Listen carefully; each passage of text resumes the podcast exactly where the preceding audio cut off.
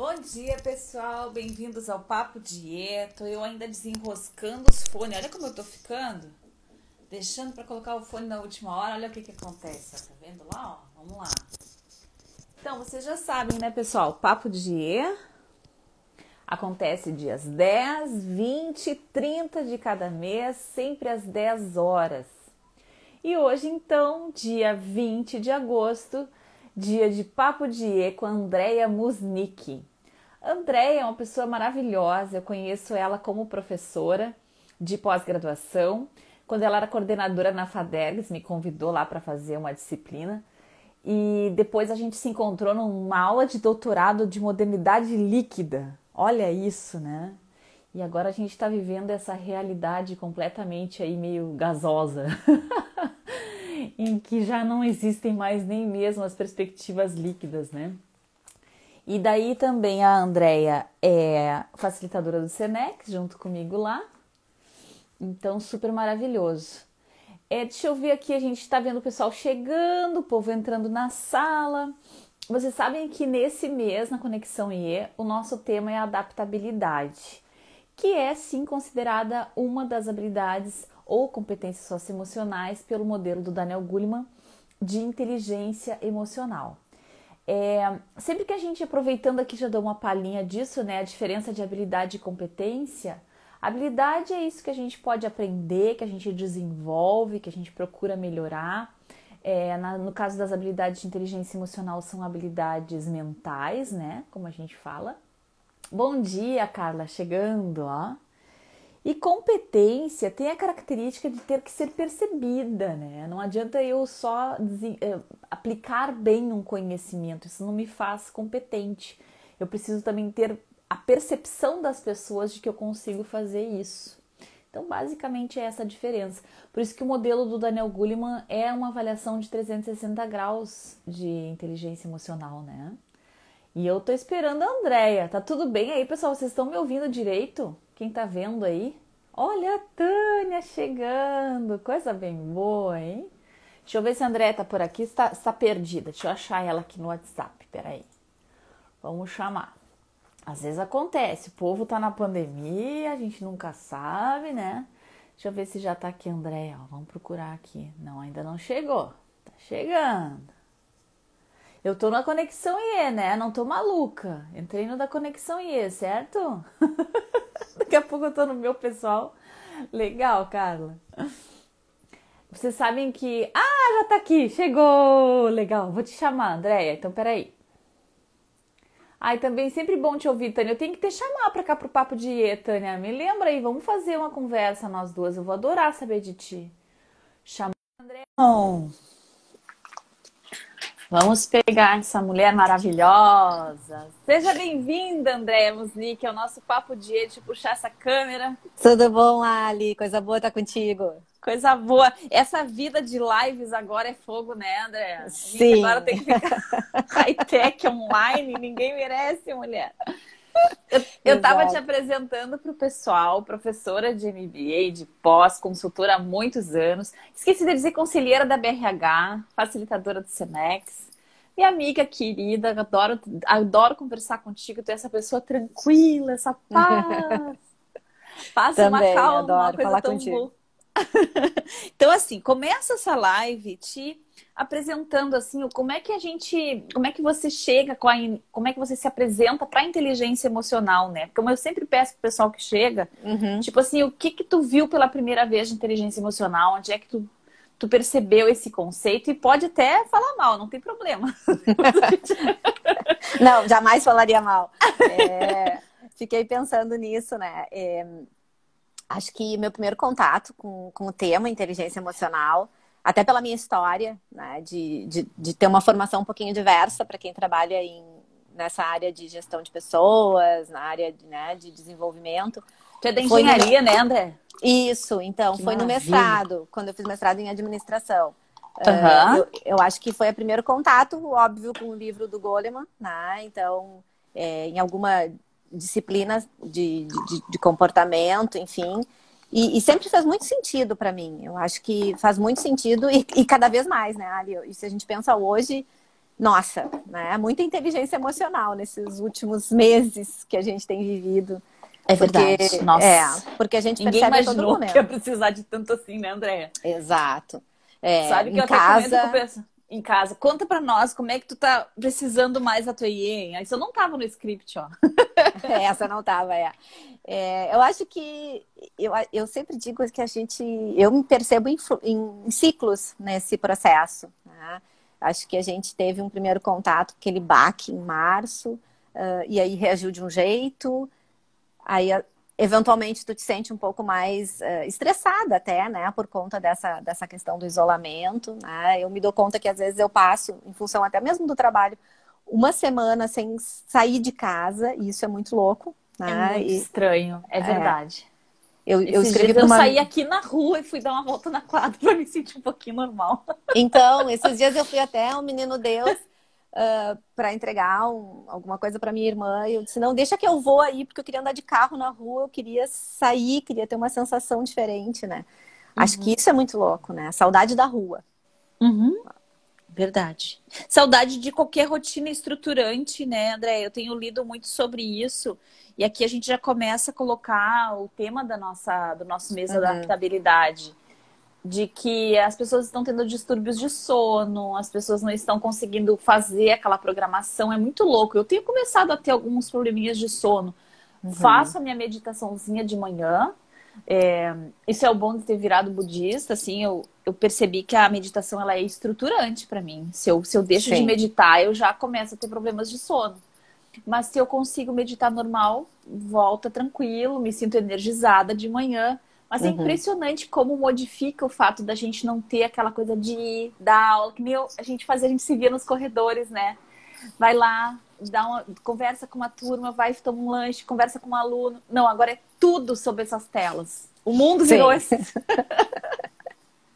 é, é, é, eu, eu sinto eu sinto de duas formas, porque como eu tenho dois filhos relativamente pequenos, né? Eu tenho uma menina de 13 e um menino de 9, em função das aulas deles, da vida deles, a gente uhum. tem uma rotina. A gente não perdeu a rotina. A rotina pode ficar diferente, mas existe uma rotina, porque tem um horário da aula, das aulas, né? Então uhum. a gente precisa dormir num determinado horário, acordar num determinado horário, tudo funciona, né, dentro de uma estrutura nesse sentido. Por outro lado, eu, eu sinto falta, como eu já trabalhava home office, em certa medida, não é tão diferente. Mas, claro, aqueles momentos que a gente estava com as turmas, em sala de aula ou né, nas empresas, é, a gente segue com muito contato nesse formato, né? Mas é, sinto falta desse, desse outro contato que é mais, é mais fluido, né? Porque é. daqui a um pouco tu olha para um lado, tu conversa com um, tu conversa com o outro, tu inclui as pessoas na, na conversa de um jeito diferente, que é no formato via uma plataforma qualquer, um Zoom. Né? Tu acha que a gente vai conseguir se adaptar a uma vida mais online? Como é que tu vê isso? Tu acha que a gente vai, vai chegar ao ponto de preferir uma aula online comportamental do que a gente fazia nas nossas vivências e tal? Eu acho que, em parte. Né? Eu penso que as pessoas, eh, muitas até fluem bem. Esses dias eu tive uma situação bem atípica e eu compartilhei com uma outra pessoa uma situação de trabalho que eu disse: olha, eu tive essa experiência com essa turma online e foi curioso. Para mim, fluiu mais do que já foi, porque eu estive com um grupo, né? É, praticamente o mesmo, vamos dizer, presencial e a coisa foi muito, muito boa, né? Foi, uhum. O trabalho se desenvolveu de forma muito tranquila. Eu acho que tem os dois lados, né, Ali? Eu acho que a gente tem coisas que a gente perdia também no presencial e que a gente tem no online, né? A facilidade que a gente tem. Tipo é, o quê? Coisa... Vamos contar. A gente sempre esquece de contar as coisas boas do é, online. É, eu né? acho que, por exemplo, né? Uma coisa que eu tenho vivenciado muito, as empresas conseguindo é, integrar equipes que eram daqui do sul, do nordeste, de outros lugares, que uh, seriam situações muito pontuais quando elas ocorressem. Né? Uhum. E hoje a gente vê as empresas se integrando é, do ponto de vista geográfico, né, de uma forma que tu não tinha possibilidade antes. Né? É, é, é verdade. Acho que até tinha. Eu digo, tô, me tô até me contradizendo, porque, na verdade, todas essas ferramentas que hoje a gente está utilizando, elas já existiam. A já. gente é que não usava. Né? Isso aí, isso aí. A, Do a clássico faz... Skype ao. Eu já tô também, como tu, eu sou consultora remota também há, um, há alguns anos já. Gente, eu faço coaching e mentoria remota há dois anos e meio, três anos, assim, mais assim, com uma agenda estruturada, né? E tem pessoas que eu conheci presencial dois anos depois de começar a trabalhar com coaching, né? É. Mas é uma coisa que eu acho que sim, temos ganhos e temos perdas, né? Deixa uhum. eu aproveitar e fazer um momentinho aqui, ó, para saudar a Juliana, que passou aqui, da Dell, a Maiane, que é gestora de RH também lá em São Paulo. Lá em São Paulo, agora. Lá em São tá... Paulo, a Maiane tá super perto de mim agora. A gente se vê toda semana. É. Isso aí. É. O exercício de ouvir o outro é uma das vantagens. É verdade, alguém está dizendo aqui, né? Porque agora eu, eu ia comentar exatamente isso. Eu já tinha a sensação de que no online tu é obrigado a ouvir alguém.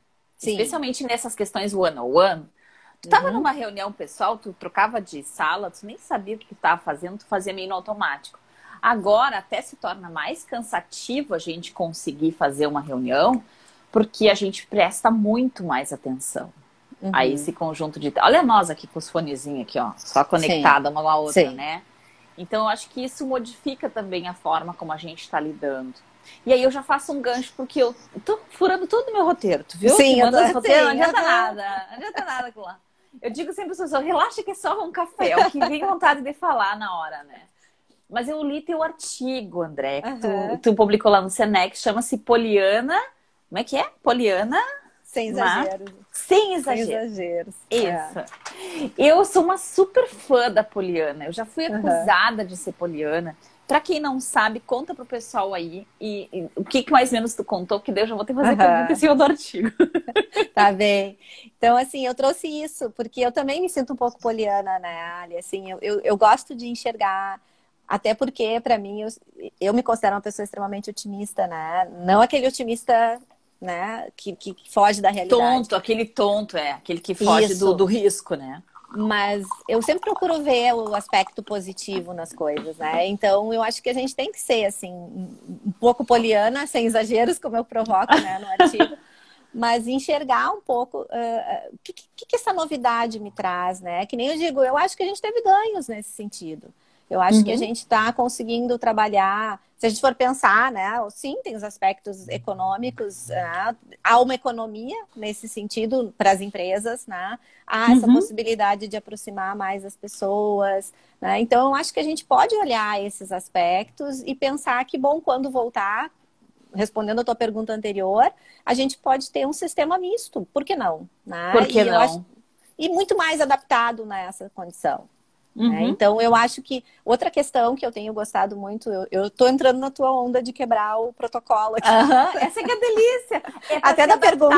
É. A gente vai ser adaptável, esse papo de adaptável já também. A gente vai então, fluindo, né? Isso, porque eu acho que a gente vivia algumas fronteiras que elas só existiam na nossa cabeça, né? É. E, e, essa questão da, da tecnologia, dessas plataformas, como eu falei, que elas já existiam e a gente não usava, a gente se deu conta que a gente pode usar para tantas coisas, né? Então, Hoje Verdade. eu tenho um grupo é, que, que discute, uh, estuda sobre uh, employee experience na, na, internet, né? A gente tem esse grupo, obviamente, os encontros são uh, via Google Meets, que a Maiane participa, né? Uhum. assim como a Maiane, a gente tem gente de Minas, do interior do Rio Grande do Sul, outras pessoas também de São Paulo, então é, é uma possibilidade que antes a gente não enxergava, não é que não tinha, a gente não enxergava. E, e, e, assim como outras, né? Esses dias eu fiz uma, uma reunião, assim, bati um papo com uma ex-aluna que está morando em Portugal. Então, uhum. assim, é, e por que, que eu não fiz isso antes? Podia ter feito, né? Via Skype, podia ter feito de tantas outras formas, o próprio WhatsApp, que já faz mais tempo que tá, né? Participa da vida da gente. O então, Super WhatsApp. É. é, então eu acho que é, é, essa acho que grande, o grande ganho foi a gente conseguir enxergar isso, né? Então, acho que isso tem a ver com adaptabilidade. Voltando. Uhum. Calma que eu já te puxo de volta. Olha só, Bibiana passou por aí, minha super parceira Bibiana Zereu. A gente está lançando queridona. um projeto Uma maravilhoso de mentoria para mulheres. Daqui a pouco eu já vou te perguntar de mentoria, André. Tá bem. Esqueci, tá? Porque eu achei legal que eu te vi lá mentora de bar. Tem, também tem que perguntar isso para o André, o que, que ela acha dessa coisa de mentoria. Mas antes disso, eu quero voltar ainda ao teu artigo da Poliana. Tá. Uh, já tá claro para mim que tu faz uma relação entre a visão positiva, que aliás o positivo outlook a gente já fez aqui no Papo de é, vários encontros sobre isso, né? A visão positiva é uma competência de inteligência emocional, essa capacidade de olhar o que há de bom e de propor uhum. soluções, inclusive, não é só o olhar positivo, é também uhum, uma uhum. visão aberta para soluções que ela oferece e tu vincula a visão positiva com a própria adaptabilidade. Eu achei muito legal esse match. Mas o que eu ainda não enxerguei, eu não consigo, não consegui fazer direto, é a relação com a resiliência, que eu já vi uhum. tu fazer outras vezes também. Conta Sim. um pouquinho como é que tu faz essa triangulação aí. Visão positiva, adaptabilidade e resiliência. Onde é que a gente bota ela? É, eu enxergo, na verdade, eu, eu, eu tive contato com esse conceito, né? Sendo a, tanto a adaptabilidade como essa visão positiva, o otimismo, né? Para ser mais uhum. específica, como uhum. componentes da resiliência. Então, a partir do momento que eu consigo articular né, essa visão eu tenho uma visão positiva das coisas, que eu tenho um otimismo, né? Eu enxergo por um prisma de que as coisas vão dar certo, não irreal, né? Eu uhum. gosto de, de, chamar atenção para isso, né? Mas de algo que pode ser construtivo, né? É, e eu tenho também, entre outras coisas, esses são dois componentes apenas, né? E eu tenho essa possibilidade de olhar para a mudança de uma forma positiva e criar alternativas diferentes, né? E me uhum. propor a agir de uma forma diferente, eu consigo so, uh, sofrer aquela pressão ou passar por aquele estresse, por aquele obstáculo, por aquela dificuldade e continuar performando ou, enfim, entregando, atuando com a mesma qualidade que antes, né? Então, por isso Legal. que eu faço essa relação com a resiliência. Legal, perfeito. Não, é um link perfeito. Sabe que me lembrou desse tio aqui, olha, por acaso eu tenho os dois aqui, ó, no meu ladinho, ó me lembrou. Eu sempre trago nas lives do Papo DI alguns tios uhum. para nós poder se ampliar as ideias. Sim. Um que é o cara que ensina otimismo pra gente, que é o Seligman, né, super uhum. conhecido nessa área, Sim. né? Sim. E tem o que não tá aqui, não vou atravessar para não fazer bobagem, tá ali na frente, que é o Richard Davidson. E o Richard Davidson é um parceiro do Daniel Goleman. Ele fala sobre a vida emocional do nosso cérebro e ele explica a resiliência de uma maneira muito parecida com o que tu acabou de me dizer. Uhum. Ou seja, a resiliência não é eu aguentar dificuldades. Uhum, uhum. Eu ficar ali recebendo batida, chumbo da vida uhum. e vamos, manda que eu aguento, né? não é isso. A resiliência é eu, a partir do momento em que eu passei por uma dificuldade, o quanto antes eu consigo voltar, aqui pensando nas empresas, a uhum. performar. Uhum. Tive uma dificuldade, tive um problema, o ser resiliente passa por essa dificuldade, se ressignifica. Isso e volta pro eixo, né? Isso, Voltou para dentro. Show, show. Show, amei. E é, de fato, eu acho que daí nesse sentido, Andréia, parece que o otimismo, ele de fato é um catalisador da resiliência. Uhum. E o giro todo, se a gente for botar um guarda-chuva, vira adaptabilidade. né? Exato. Dá para fazer, dá para fazer esse link. Legal. Muito bem, tem mais uma coisa lá no artigo, no artigo que eu ainda acho que dá pra gente, o pessoal pedindo link, ó, a Nana pediu o link. Sim, uhum. Nana, a gente vai botar, mas eu não tenho como botar aqui porque eu sou um pouco maneta para essas coisas de. A gente pode cair fora da. Eu tenho que cair o celular, pode cair tudo, né? Então depois a gente joga na conexão e eu já tô devendo o uhum. um livro do Petreca, da outro Papo de Eu. Eu confesso Sim. que eu não estou tão adaptável nesse agosto. então eu tô devendo o livro do Petreca de lá do Papo de Eu do dia 10 e agora eu vou ficar devendo vendo o artigo da André, com certeza, no nosso link lá da Conexão IE. Mas eu acabei de compartilhar no meu LinkedIn, tá, Nana? Se tu procurar lá, eu acabei de botar no meu LinkedIn o artigo da Andréia. o que eu ia comentar é o seguinte: a gente estava falando das coisas que eu vi no teu artigo. Pessoal tudo vai querer ver teu artigo agora, Sim, resumindo, né? Vai Mas aumentar. É porque eu adorei, porque ele linkou muita coisa que eu queria trazer nessa live. Uhum. E lá pelas tantas, tu fala também em crenças limitantes. Sim. Então eu quero que tu traga o que te vem na cabeça disso aí agora. A conexão que eu fiz ali no artigo foi justamente isso. Por vezes a gente é, enxerga, não, não, enxerga essas possibilidades de mudança, essas alternativas, né? No, na questão da adaptabilidade, não, não consegue enxergar por que, que pode ser bom, por que, que, que, outros, que outras vantagens e benefícios eu tenho dessa mudança, porque eu tenho uma crença né? Uhum. Que me limita a, a, visão e eu consigo enxergar que só daquele jeito vai dar certo, só aquele jeito funciona, ou eu sou assim, eu também tenho essa, digamos, essa limitação. Né? Eu, eu, eu, eu queria trazer até uma situação bem recente que, que eu estou vivendo numa uma empresa que eu atendo, que eles vão passar por um processo agora também por conta da, da pandemia, uma mudança organizacional. Então, uhum. assim, mudança organizacional. É, é, a típica situação em que eu tenho que acionar minha adaptabilidade, porque eu não Total. tenho eu, eu não tenho possibilidade de ação, né? Assim, não, mudou, a empresa mudou, veio de cima, veio uma determinação, né? Eu não, não tenho como influenciar. Até posso influenciar dependendo do meu, do meu status ali, mas é pequena minha possibilidade de influência, vamos lá, né? Então, uhum. Então, assim, eu vou ter que me adaptar. Né? Agora, é, como que eu vou fazer isso? Né? Se eu ficar naquele pensamento de que, puxa, né? E agora? O que, que vai ser de mim? E, e que saudade do que era antes. Tudo vai gostava... dar errado, olha só Sim. que horror. Nossa, ai, ai, ai, Jesus. É, não vai não funcionar dá. e vou ficar num sofrimento, né? Então, se eu consigo enxergar uh, algo de positivo, né? E além, né? E aí me desafiar, porque também assim, por que, que eu não mudo, né? Isso que eu penso muito, né? É, qual, é, qual é a meu, minha dificuldade em fazer algo diferente? É porque estava confortável do jeito que eu estava fazendo, né? Ou porque existe de fato uma, uma razão maior, né? Eu não acredito na. É, vou, vou ter uma outra atividade, porque assim, eu não vou me. E aí eu vou trazer o outro conceito que tu, tu tinhas falado antes, né?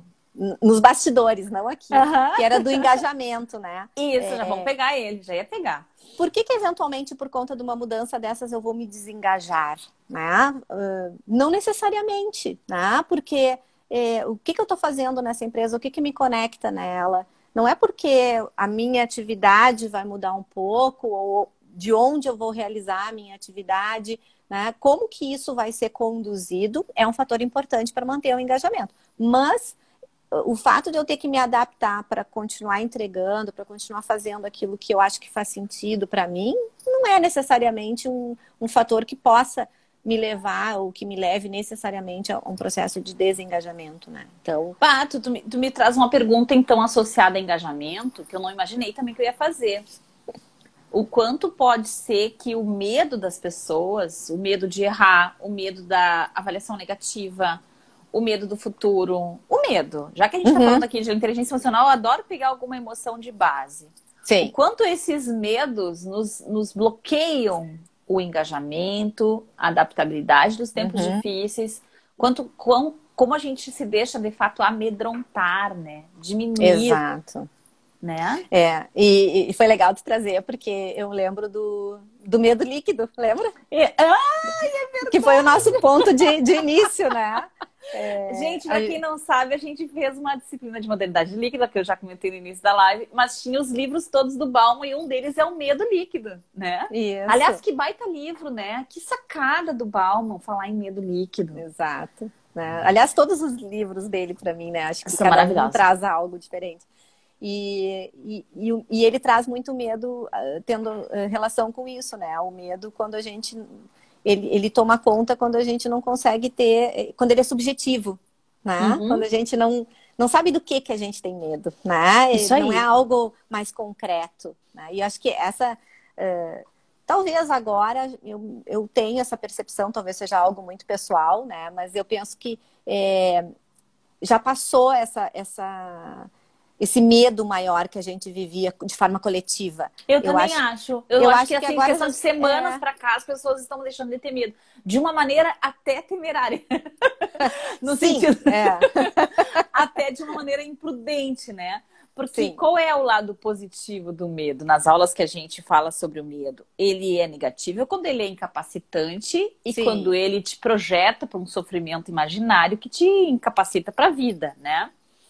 Mas ele é positivo quando ele é amigo da prudência. Sim, exatamente. Quando tu te, te cuida, tu te prepara, né? O que, que o medo pede como emoção, né? Então, acho que isso que a gente tem que olhar. É, e, e acho que não é, não é, como tu diz, não é ruim. Mas eu acho que esse nosso medo, quase pânico, né? E eu lembro que tu escreveu um artigo sobre isso. É, ele, ele já passou. Eu acho que essa a onda pandemia já do passou. medo mesmo já É, passou. Teve, isso. o começo foi a pandemia do medo. A época desse artigo aí, eu justamente estava acabando de sair da sensação de, de aquele enforcamento, aquele choque que tu comentou que foi ali por março, Aham. abril. E um dia eu sentei e escrevi sobre a pandemia do medo, e depois saiu muito artigo sobre isso, de que uma coisa era a pandemia real, que existia real, o medo Uhum. é em torno de uma ameaça real nesse caso. A pandemia existe.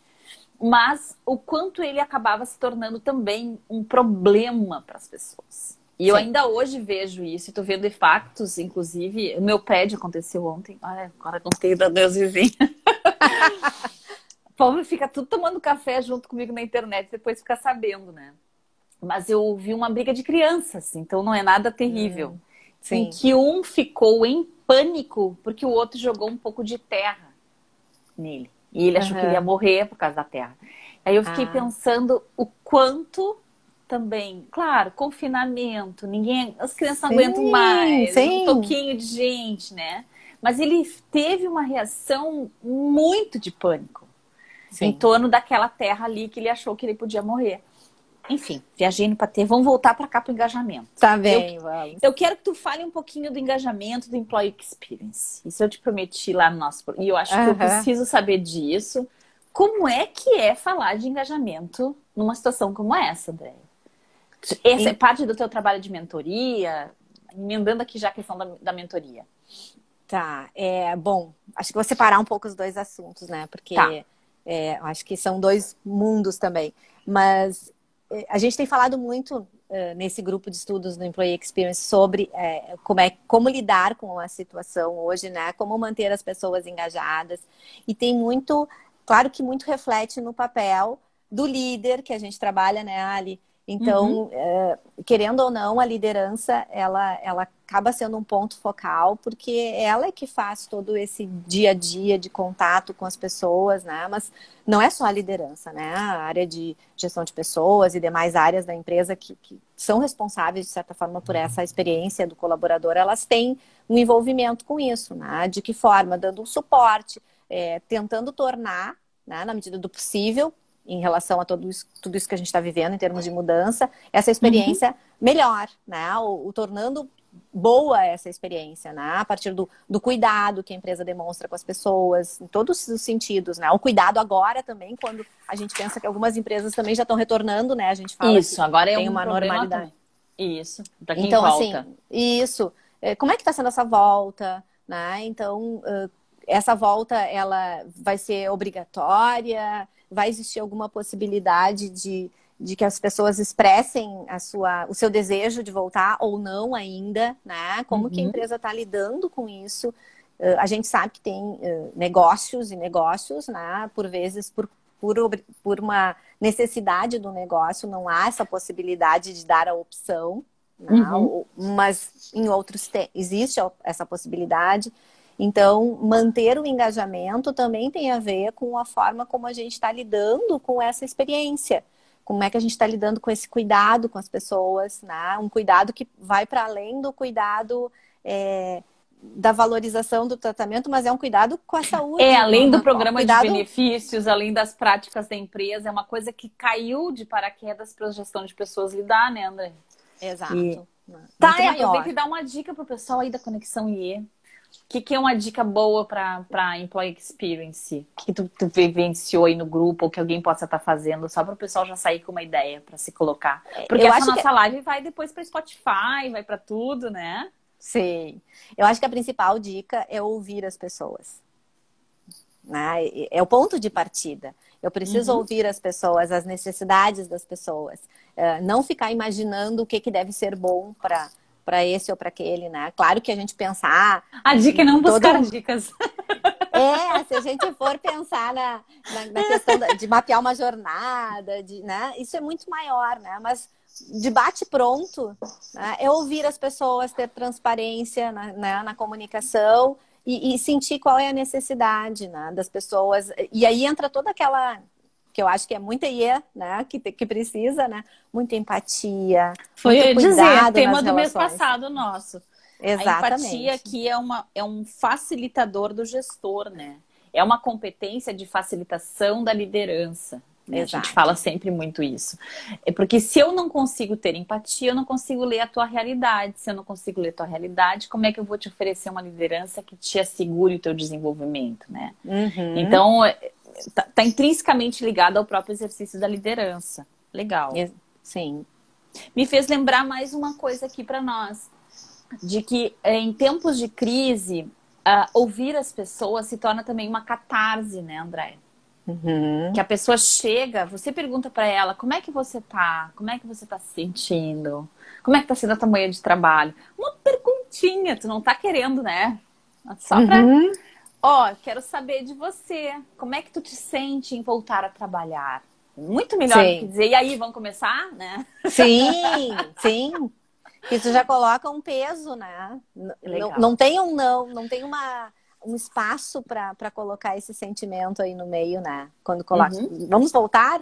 Isso. Oi, aí, né? E aí, agora, Socorro, faz uma pergunta aberta. Como tu te sente? Como é que, como é, que é para ti? Como é que vai ficar a tua rotina, o teu trabalho em casa? E eu sinto Porque... as pessoas, é, e eu sinto as pessoas, desculpa te interromper, Não, mas eu sinto as pessoas muito, hum, muito é, sedentas desse espaço. Se, se já existia uma sede de, de poder falar e ser ouvido de verdade antes, agora mais ainda.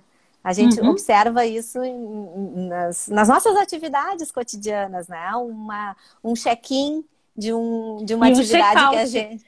É, eu tenho e, e, o tamanho que e o, te, o tamanho que, que toma esse check-in, que antes podia é. ser rápido, né? Hoje é. ele, ele, ele, ele, a gente tem que prever um tempo muito maior porque há essa necessidade. É, eu faço check-out também, pessoal, viu? Eu recomendo fazer check-out, que é você, especialmente se tu está começando um projeto, engajando as pessoas, ou se tu está finalizando um projeto, como é que tu está saindo dessa experiência? Como Sim. é que tu te sentiu a partir dessa reunião? O que que tu leva daqui?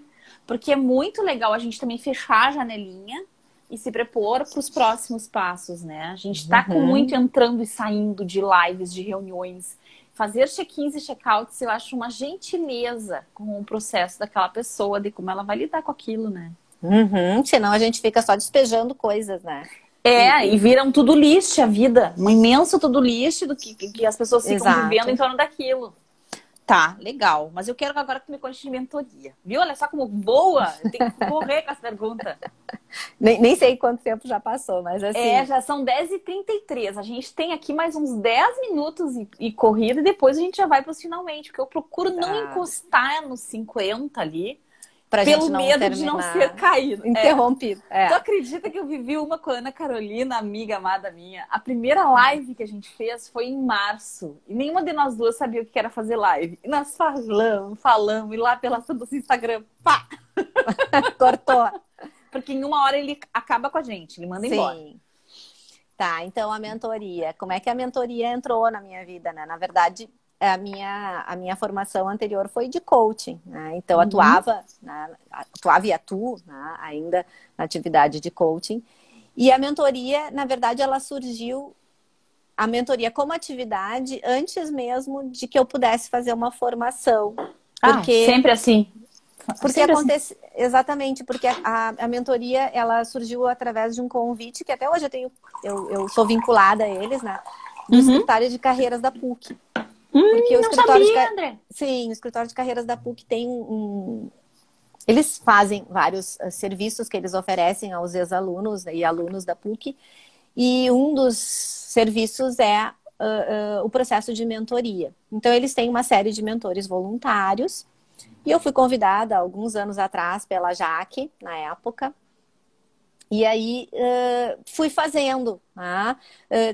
Já dentro do entendimento que eu tenho até hoje de mentoria, uhum. que era sempre mentorar quem? Mentorar profissionais que tivessem interesse em ingressar na carreira de uh, consultoria uhum. na nossa área. Né? Ou ah, então... eu me então lembro de uma vendedora uma vez em São Paulo que me perguntou qual faculdade a gente faz para ser consultora?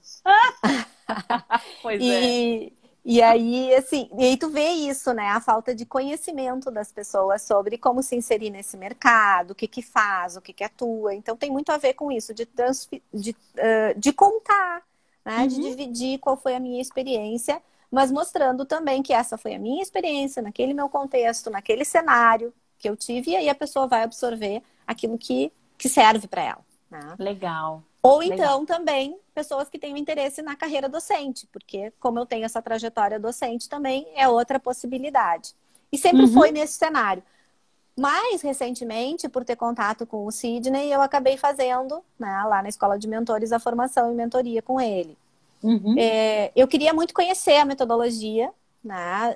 Uh, fiz, uh, depois disso, eu continuei fazendo e continuo atuando junto ao escritório de carreiras da PUC, mas de verdade, por enquanto, é uma área que eu prefiro deixar com esse status. Eu vou mentorar nesse perfil de pessoas, porque é ali que eu entendo que eu me sinto é, preparada com bagagem para. Né? Legal. Porque para a gente não atropelar, e eu achei muito legal que quando vocês fizeram a live, tu e a Bibiana, a Bibiana, num dado momento, citou né, que a gente tem muitos palpiteiros de plantão. É verdade. E tá cheio. E, tá cheio. e eu escrevi um artigo que tá lá no blog do, da Escola de Mentores lá do Sidney, que o título do meu artigo é Palpiteiros de Plantão. Né? Olha, Porque legal. justamente eu, eu entendo que a mentoria ela entrou nesse, nesse momento um pouco perigoso, de que todo mundo que tem um pouco mais de experiência de mercado em qualquer área se entende como um mentor. Né? Isso aí, olha, e, e a gente sabe que não é assim. aí, ó, tem bagagem para mentoria, é verdade, porque eu acho que é essa que é a questão, né, Andréa? A gente é tudo macaca velha que eu falo, e nunca a idade vai, vai definir o mentor, mas Exato. a experiência que define o mentor, a, a, trajetória de vida do mentor. É que eu estou pensando e tá a Bibiana aqui falando na minha cabeça. que a principal ferramenta da mentoria é você mesmo, é a tua trajetória de vida, né? Uhum. Perfeito. Tu sabe que eu tô agora me assumindo como mentora. Embora eu já fizesse mentoria, eu não sabia que o nome disso era mentoria. É, quando eu fiz a formação lá no Texas, era inteligência emocional e tinha a professora Margot lá que fazia mentoria de inteligência emocional e nos passou a metodologia. Mas quando é que eu comecei a me sentir autorizada a usar esse nome de mentora? Quando justamente é para fazer pessoas que querem levar a carreira de inteligência emocional ou que estão revisando a sua carreira do ponto de vista emocional, socioemocional e de se apropriar, que uhum. elas, aí sim eu estou fazendo mentoria.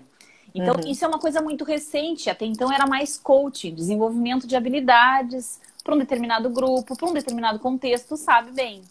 Mas se torna mentoria quando isso se espaça no tempo, quando isso não tem mais um foco específico, quando é uma visão de carreira, né? Uhum. E, e agora tem, tenho acontecido isso. Eu tô com um cliente meu na Índia que eu já, já entendi que eu tô fazendo mentoria dele, não é, não é coaching. Porque uhum. ele está revisitando a sua carreira, ele está revisitando Sim. o seu momento de vida, para onde vou. E aí no doutorado foi esse o enfoque de carreira. Então, acho muito legal tu falar a palavra carreira aqui também, né? Como é... Vamos fazer o gancho para nossa live disso. Como é que. Óbvio, como é que eu vou deixar picando uma bola dessa, meu André? Porque tá, né? Tá, tá picando mesmo. É. Então, é, como é que é a gente rever a carreira? Como é que a gente se adapta a um momento em que as nossas carreiras foram jogadas para o espaço? Aquela noção que a gente tinha de uma trajetória, do que for. E pode pegar essa pergunta do ponto de vista que tu quiser. Se tu quiser pegar de dentro do RH, tu pega. Se tu quiser pegar como consultora, tu pega ou a tua, tua vou deixar a pergunta aberta para ti. Tá bem. Como é que a carreira se vincula a esse momento? Vamos lá. Eu acho que não é à toa que muitas pessoas estão buscando conteúdo sobre carreira nesse momento. É, eu penso que a carreira já estava sendo revisitada de diversas formas, repensada, enfim, uhum. antes pande da pandemia. E a pandemia acelerou várias coisas, entre elas essa questão da visão de carreira. Né? Uhum. Então, eu penso que é, não tem uma resposta simples para essa pergunta, né, Ali? Não, não consigo imaginar. Mas eu, ao mesmo tempo, eu vejo que a gente consegue olhar para a carreira agora com uma amplitude muito maior do que a gente olhava antes, porque talvez essas crenças limitantes a respeito da carreira elas uhum. tenham ido embora com, com, esses, com essas fronteiras que também foram embora com a pandemia, né? Então, eu vejo isso, é, as pessoas se autorizam mais é, de diferentes formas, tá? Assim, desde aquela pessoa que foi impedida de fazer a sua atividade normal e aí teve que encontrar, talvez até no seu hobby, uma outra forma de desenvolver uma atividade e, e, e dali transformar essa atividade na sua atividade principal. Eu uhum. acho que isso uhum. aconteceu para muitas pessoas. Tá? Uhum. Para aquelas pessoas que tiveram que reinventar o seu negócio, para aquelas pessoas que tiveram que se reinventar, né? Eu uhum. estou num determinado segmento e eu preciso, como profissional, me reinventar. A gente se reinventou. Né? Uhum. É, eu, eu, eu, eu inicialmente. Puxar, né? Claro, é, inicialmente eu achava assim, eu digo, meu Deus, ficar fazendo desenvolvimento, então. Eu já era um pouquinho, tinha alguns preconceitos em relação até ao processo de coaching nesse formato, mas eu tive oportunidades antes, não por pandemia, mas por, por situações geográficas mesmo, que a gente teve que tocar o processo assim e foi super fluido, tranquilo. Então já caiu essa minha percepção é, de dificuldade ou que poderia haver algum distanciamento. Mas o desenvolvimento foi um primeiro baque. Eu tenho uma, uma situação que eu vivenciei. Eu, eu ia iniciar um processo e iniciei no dia 20 de março, 20 ou 21, agora não me recordo. Mas eu lembro que no dia 17 é que tudo parou. Né? Parou. A partir Nossa. do dia 17. É verdade, bem no limiar é. ali da virada. Dia 18 que, que fizeram de volta, e todo mundo pro home office no Brasil. Né? Isso. Né? E aí Quem empresa, pudesse, claro. E a empresa me disse: não, mas a gente vai iniciar de qualquer jeito. A gente quer iniciar. E eu, opa, vamos lá então, né? Tudo bem, eu gosto uhum. do desafio, né? Uh, vamos, vamos, vamos nos desafiar. E iniciamos o processo com participação do gestor, abrindo o evento, como qualquer evento presencial acontecia. E seguimos com o processo nos adaptando a todo momento, porque nós tínhamos sempre a notícia de que talvez a gente volte, e agora a gente tem a notícia de que não volta mais até 31 de dezembro, né, no caso a empresa, uh, para para o espaço né, do escritório, então segue em home office, e a gente está seguindo e a gente está quase finalizando já esse, esse trabalho. E a gente fez um trabalho que eu considero uh, que foi muito bacana né? e que não deixou devendo em nada para um trabalho presencial. Porque, claro, tem a ver com a entrega também das pessoas, o quanto eu me disponho a estar presente naquele momento, eu estou aberto àquela troca, aquela, uhum. né, aquela oportunidade que, que tá se abrindo, né? Então, não sei se eu fugi do tema. Não, carreira. total, tu trouxe dentro. Deixa eu te puxar para duas coisas que tu falou. Eu gosto de deixar correr, porque daí vai criando no meu raciocínio Sim. aqui também novas perguntas. A Nanda comentou aqui embaixo, a Nanda fez o curso, se não me engano, né, Nanda, lá na PUC, que eu dou com o Daniel Gulliman lá. E uhum. se ela me autoriza, já agora já estou falando da Sim. Doce, né? Ela disse que faz muito sentido para ela ouvir falar de transição de carreira. Se não me engano, a Nanda é da área de engenharia também, né? Uhum. E tá se percebendo querendo mais, querendo outros conceitos, querendo ampliar a cabeça. Tá aí, ó, Nanda, olha essa André Musnick, uma referência. Essa mulher é conselheira da BRH. E ela mudou e migrou de carreira, como eu também migrei. A minha primeira carreira, que eu digo, foi de jornalista. E eu digo que isso é uma vida passada. Sim. Mas, de alguma maneira, coisas da engenharia você aproveita porque você faz hoje, coisas do jornalismo eu aproveito porque eu faço hoje. Sim. Sim. Então, é, é um forever learning nesse sentido. A gente vai aplicando as competências que a gente ganhou na nossa vida nas novas interfaces que a gente tem, né? Perfeito. Então, uhum. eu vejo que, por exemplo, eu agora estou fazendo uma entrevista de jornalista. Voltando às origens. Why not, né? É. Eu vou fazer uma pauta aqui contigo. Outra coisa que eu achei legal do que tu falou, André, para a gente pontuar para quem chegou, para quem vai ouvir depois. Os profissionais proteanos e sem fronteiras, né? Que a gente fala sobre isso, eu faço, eu falo nos meus cursos uhum. de carreira. Quero fazer um curso aberto sobre isso, mas está faltando tempo e gasto. Nunca a gente sentiu tanto a necessidade de ser esse bonderless, essa coisa de uhum. não se limitar mais, ó, oh, RH só conversa com RH. Uhum. O pessoal das exatas fica tudo quietinho no cantinho das exatas, fazendo gráfico quadradinho, não pensa em pessoas. Então, a gente precisou dissolver essas fronteiras, integrar as pessoas. E a gente precisou ser eternamente adaptável. Então, tu acabou de me dar o link da carreira proteana com adaptabilidade. Sim. O, o profissional proteano, ele é para sempre um ser que se adapta àquilo que ele precisa aplicar. E eu acho que ainda a nossa grande limitação, né, Ali, porque a gente vive esse meio, é a educação. Porque a educação ainda, ela é muito... Um, ela é muito fechada nos seus quadradinhos, né? A gente começa a, a enxergar algumas mudanças, mas ela é lenta se a gente for pensar em relação à necessidade de mercado hoje. Verdade. E tanto que a gente tem os palpiteiros de plantão colocando um, eu acho que um serviço, um produto que é porque tem uma lacuna no mercado. Né? Exatamente. Eles estão tentando suprir justamente e eles têm sucesso porque uhum. justamente eles estão suprindo de uma forma bastante rápida aquilo uhum. que uh, uma, uma educação formal não consegue articular. Né? Exatamente. Não consegue oferecer. Viu? Que delícia! Já são 10 para as 11. Agora já tem que começar a me despedir dessa mulher maravilhosa aí. Andréia, Nem sentiu tu... o papo. É. Nem sentiu, viu só? Não, Aqui não. o povo. Eu ainda vou fazer Muito lojinha, bom. minha próxima adaptabilidade é de caneca. Se soubesse quanta gente me encomenda, tu, tu já tem uma caneca dessa, não eu tem? Eu não tenho, eu ia reclamar oh, que eu não tenho. É. Que horror! Eu achei que tu tinha ganho uma caneca. Tô te devendo uma caneca da Conexão IE, mas isso aqui isso. com certeza, tá? Eu não eu tenho medo de mandar porque vai, pode quebrar.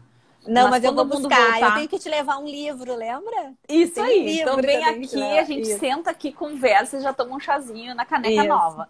Tá bem, combinado. André, conta para nós assim agora, faz o teu check-out. Uhum. Uh, é algo que tu queira deixar de recado para as pessoas, mesmo do teu trabalho, que você queira falar. Agora o espaço é uhum. teu. Como é que tá tu bem. quer sair dessa live? Ah, eu acho que eu tenho que voltar para o tema adaptabilidade, porque, né? A engenheira puxou eu o povo para é... a reta. Legal. Mas é, eu acho que é isso, sabe? Eu acho que a gente, a gente foi muito exigido dessa competência nesse momento, mas vai continuar sendo, porque as coisas. Eu não quero falar na história do novo normal, porque eu acho que esse conceito eu, saco, eu já né? estou um pouco isso, né? enjoada dele. Eu mas, também. Mas sim, a gente vai ter mudanças importantes. E, e, o mais importante de tudo é que quando a gente falava lá em 2016, quando a gente se conheceu, falando sobre Bauman, né, do mundo líquido, uhum. a gente não tinha a, a noção do quão líquido ainda seria. Eu e falei que... pro povo no início da live, já virou gasoso esse negócio, o líquido Exato. já era luxo.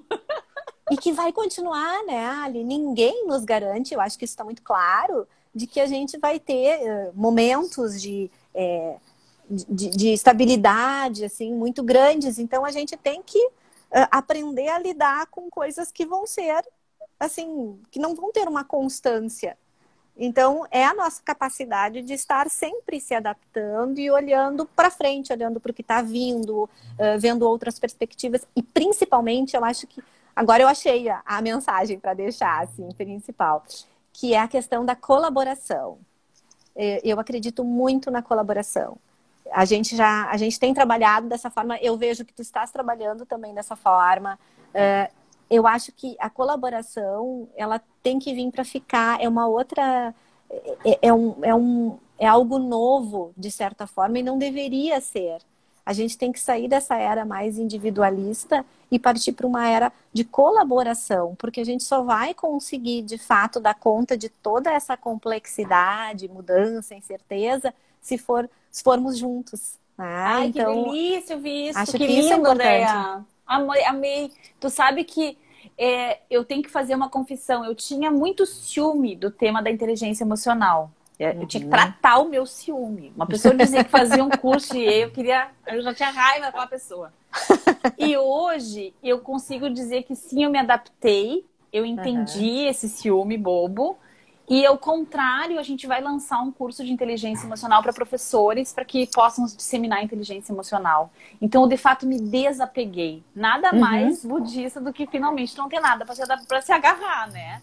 Sim. Então, esse tema ele tem que ganhar o mundo e, e eu acho que ele não me pertence. E tu traz uma coisa fundamental. Chega da gente ser só o eu sozinho, né? Uhum. Então, num tempo como esse, a gente precisa do outro e dessa colaboração. Achei maravilhoso. Me senti muito grata por estar aqui com a gente. Ai, obrigada. Eu que sou muito grata pelo convite. Fiquei muito honrada em poder participar desse papo.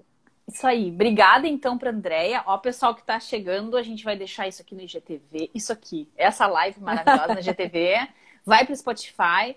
A Ananda pediu para fazer o IE para professores. Ó, legal, a gente vai sair os links depois aqui para fazer esse curso. Essa caneca maravilhosa, por enquanto é da Andrea e de quem vinha aqui em casa. Diz assim: mente quieta, espinha ereta, coração tranquilo. Isso é um trecho de uma música, porque é uma ar bem budista dela, ó. Linda. Mas eu espero que um dia a gente tenha uma lojinha, quem sabe em colaboração aí, hein, André? Isso, então. Por que não, né? Ainda não tem, tá, gente? Mas a gente espera no futuro poder ter. Então, muito obrigada para todo mundo obrigada. que veio. Obrigada, querida. Um beijo. Te cuida. Obrigada, pessoal. É isso aí. Se cuidem também. Tchau, tchau. Tchau, tchau.